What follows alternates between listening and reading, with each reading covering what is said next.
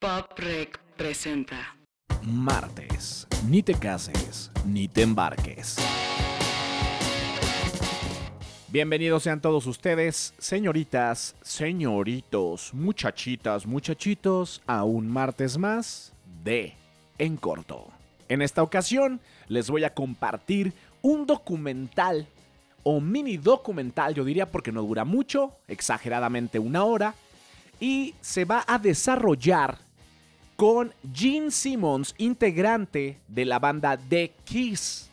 Para los que no conocen a Kiss, van a tener que investigarlo un poquito, pero los que sí lo conocen, eh, pues son estos compas, ya saben, ¿no? Eh, exitosísimos en el rock and roll que se destacan por toda su imagen. O sea, si hay un concepto visual en una banda que no te tenga que explicar, es Kiss. Completamente. O sea, estos son unos genios del el concepto visual. Y te voy a decir una cosa. En este documental me dieron unas ganas de hacer obviamente la biografía no autorizada de Kiss. Si les late la idea y les gustaría que la hiciera, obviamente me voy a dar cuenta con las reproducciones. Solo tienen que ponerme el hashtag va la biografía de Kiss. Hágalo, ya saben, arroba somos poprec y ahí los leo, Instagram o Facebook, no lo duden. Incluso por ahí hay un WhatsApp que me pueden empezar a, mandar cosas, ahí hay una asistente que los va a atender muy amablemente. Eh, busquen ahí el, el, WhatsApp o se los digo rápido, déjenme ver si me acuerdo.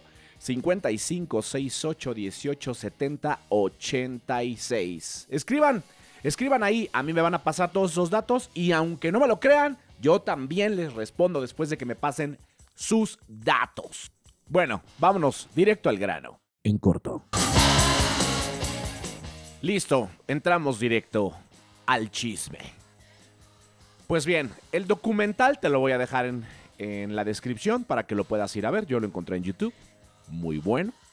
Se desarrolla todo en Japón. ¿Por qué?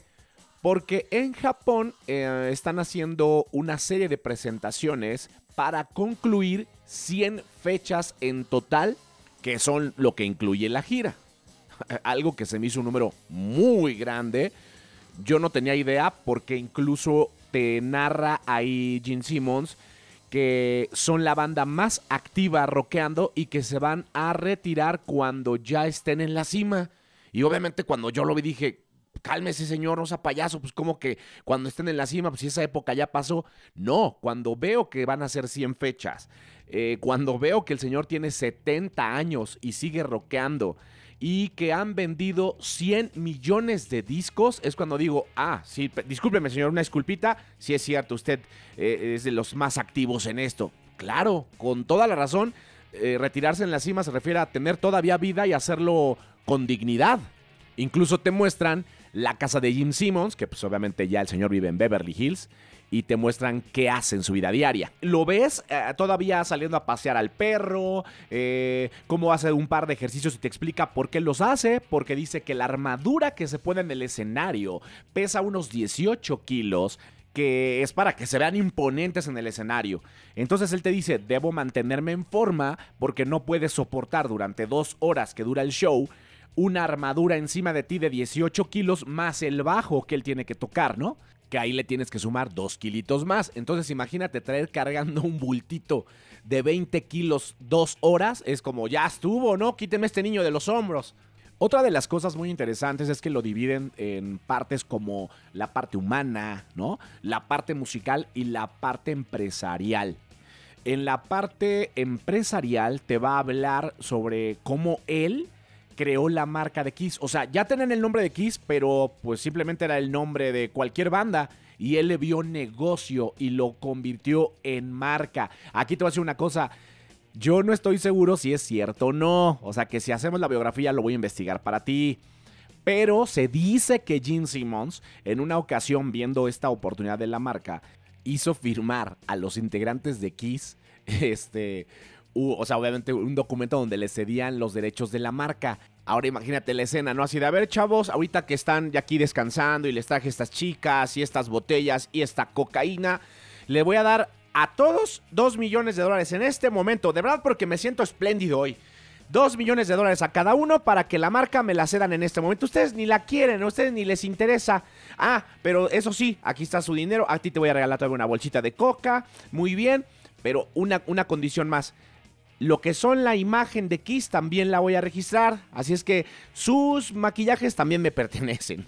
Entonces, yo no sé si eso es real o no, pero si hacemos la biografía, prometo investigarlo. En corto. En la parte musical, me gusta que te permitan ver el concierto. O sea, si estuvieron en Detroit, si estuvieron en Washington, si luego fueron a Tokio, luego estuvieron en, no sé, en todas las partes del mundo que pudieron estar, seleccionaron un par de esas fechas y te pasan los musicales completos. O sea, no es así como de, ay, nada más de fondo mientras está la, la narración. No, aquí al contrario, después de que narraron algo, o a lo mejor solo está escrito, tú estás viendo el show real. Entonces, si nunca has visto a Kiss, vas a tener la oportunidad de darte una idea de cómo es un show de Kiss. Además, a mí me encantó ver donde están desarrollándolo en Japón. Me quise imaginar, ¿no? ¿Cómo es que un japonés se identificó tanto con Kiss? Y te voy a decir por qué. Si hay alguien que es un experto en hacer marketing o hablemos de concepto visual, fue Don Jim Simmons al lado de los Kiss que lograron hacer que tú cuando ves esa imagen, no te tengo que contar quién es, tú vas a saber que es Kiss. Ahora, ¿por qué se maquillaron? Eso me llamó mucho la atención. Dice Gene Simmons que ellos al estar en la época del rock and roll, no era tan sencillo distinguirse de, de otras bandas. ¿Por qué? Porque todo mundo rockeaba, ya sabes, con el cabello largo, que si sin camisa, que todos son flacos, o que si en la época de glam rock eran, se pintaban casi como mujer. Eso todo mundo lo hacía. Y la única forma de distinguirse era pintándose el rostro. Incluso te va a revelar ahí en quién se inspiró para decirle a todos, saben que ya tengo la idea, nos vamos a pintar la cara. Eso sí no te lo voy a decir, tienes que ver el documental. Lo que sí te voy a decir y no esa manera de chisme, es que Gene Simmons, de hecho ni se llama Gene Simmons, ahí te va a decir su verdadero nombre, ya sea así como Shamir, una cosa así, porque es de ascendencia judía. Y su amigo Stanley también es de ascendencia judía. Entonces yo me quiero imaginar, sin que él lo diga esto, ¿eh? Que los rasgos físicos no combinaban tanto con lo que había de, eh, en la escena del rock and roll en ese momento. Y eso también seguro los llevó a pintarse la cara. Pero bueno, eso ya lo investigaremos y hacemos la biografía. Bueno, esa es la parte musical, la, la parte show. En corto.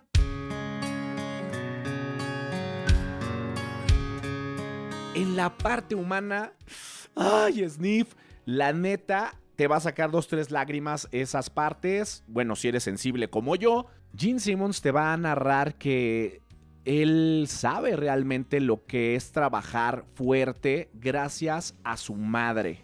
Trabajar fuerte y no quejarse, así lo dice él.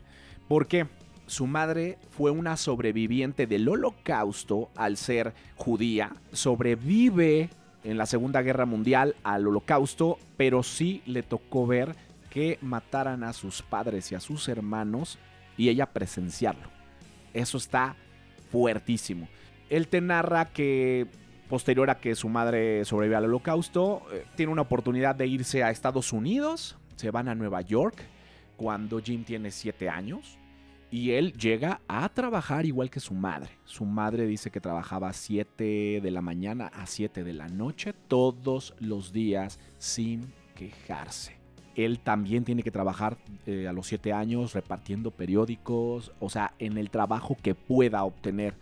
Eh, imagínatelo en la escuela, si iba a la escuela, por ejemplo, imagínate llegar a tu casa como cansado, ¿no? De que primero fuiste en la mañana bien temprano a repartir el periódico, luego vete a la escuela y luego re regrésate y, y, a lo mejor querer decir como niño, este mamá, yo quiero decirte que estoy bien cansado. No, dice que ni siquiera se lo permitía él, porque él sabía lo que era rifarse gracias a su madre. O sea, si tenía un ejemplo de que no hay que quejarse, eh, era su madre. Entonces él no se atrevía a quejarse. Él al contrario, trabajaba. Porque aparte él dice que él con estas lecciones aprendió que mientras tú despiertes y, y ya tengas vida y además tenga salud, lo demás es pan comido. O sea, esto es un regalo. Eh, eh, hay que agradecer estar vivos.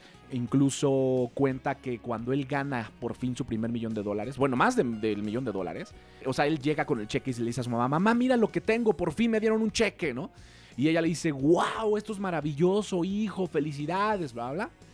y le, y le hace la pregunta más importante para él. Le dice, ¿ya pensaste qué vas a hacer con este dinero ahora que ya eres millonario? Y le, le pone como dos opciones. ¿Te vas a levantar todos los días a seguir trabajando este, duro o decides quedarte en tu casa y ya no hacer nunca nada?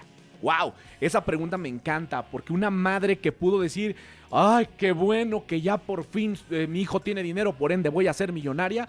No, es como, te felicito por el dinero que tienes, pero ahora me gustaría que tú pensaras y tomaras conciencia de qué va a pasar ahora. O sea, ya te puedes retirar y, y quedarte ahí a rascarte las pelotas o decides seguir trabajando por lo que amas, ¿no? Y obviamente la respuesta es, ya sin que nos la diga Gene Simmons, pues él decidió trabajar, porque aprendió de su madre que siempre trabajó.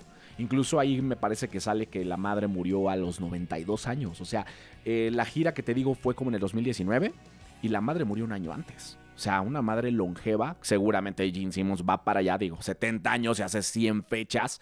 Y bueno, entre eso que te acabo de decir, hay más cosas que te vas a contar, no te la puedo echar a perder. Me gustaría que lo vieras y, y sobre todo que cuando vemos este tipo de cosas que te recomiendo, se reflexionen y cosas que tú puedas absorber, no solo de la parte musical, sino también de la parte humana, ¿no? Hay varias frases ahí que me encantaría haber rescatado para ti, pero no, no se trata de eso porque si no, te lo contaría todo.